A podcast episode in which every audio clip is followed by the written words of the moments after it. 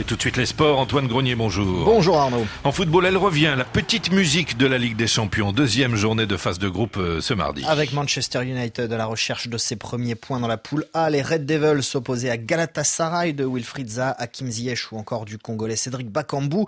Man United battu par le Bayern 4-3 dans le choc de la première journée. Une soirée qui avait été compliquée pour André Onana, le Camerounais dont l'acclimatation tarde un peu dans les cages mancuniennes. Victor Missistrano. goalkeeper.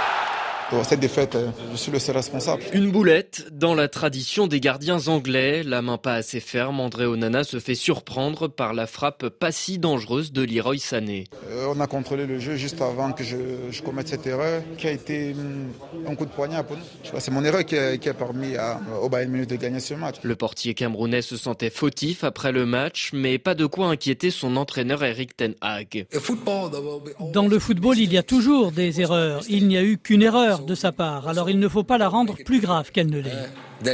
Mais le verrou Onana a été perforé à trois autres reprises, défaite 4 buts à 3. Le gardien des Lions indomptables aurait préféré d'autres débuts en Ligue des Champions avec son nouveau club qui retrouvait la C1, une compétition sur laquelle il avait plané la saison passée en guidant l'Inter Milan vers une finale surprise.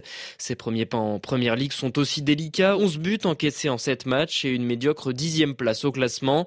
André Onana va devoir se montrer plus performant pour faire oublier son prédécesseur David Derrea et ses 12 ans dans les cages des Red Devils. Manchester United Galatasaray, coup d'envoi 19h temps universel en même temps que l'autre match de ce groupe A, FC Copenhague Bayern Munich. Et huit rencontres en tout ce mardi, Antoine. Et du beau monde sur les terrains avec ce choc Jude Bellingham Montréal contre Victor Osimhen à Naples dans un groupe C qui ouvre la journée puisque dès 16h45 temps universel, l'Union Berlin accueille Braga, soit en même temps que Salzbourg Real Sociedad dans le groupe D, une poule où l'Inter Milan finaliste la saison passée accueillera Benfica. Dans le groupe B enfin, Lens accueille Arsenal et Séville se déplace à Eindhoven. Le foot africain à présent et un ancien sélectionneur du Congo qui atterrit aux Comores. Stefano Cousine qui dirigea les Diables Rouges en 2007-2008 et plus récemment le Soudan du Sud s'est engagé avec les Sélacanthes. L'Italien remplace Younes Zerdouk qui a échoué à qualifier les Comores pour la Cannes en Côte d'Ivoire. Sa nomination était un choix logique pour Saïd Ali Atouman, le président de la fédération comorienne.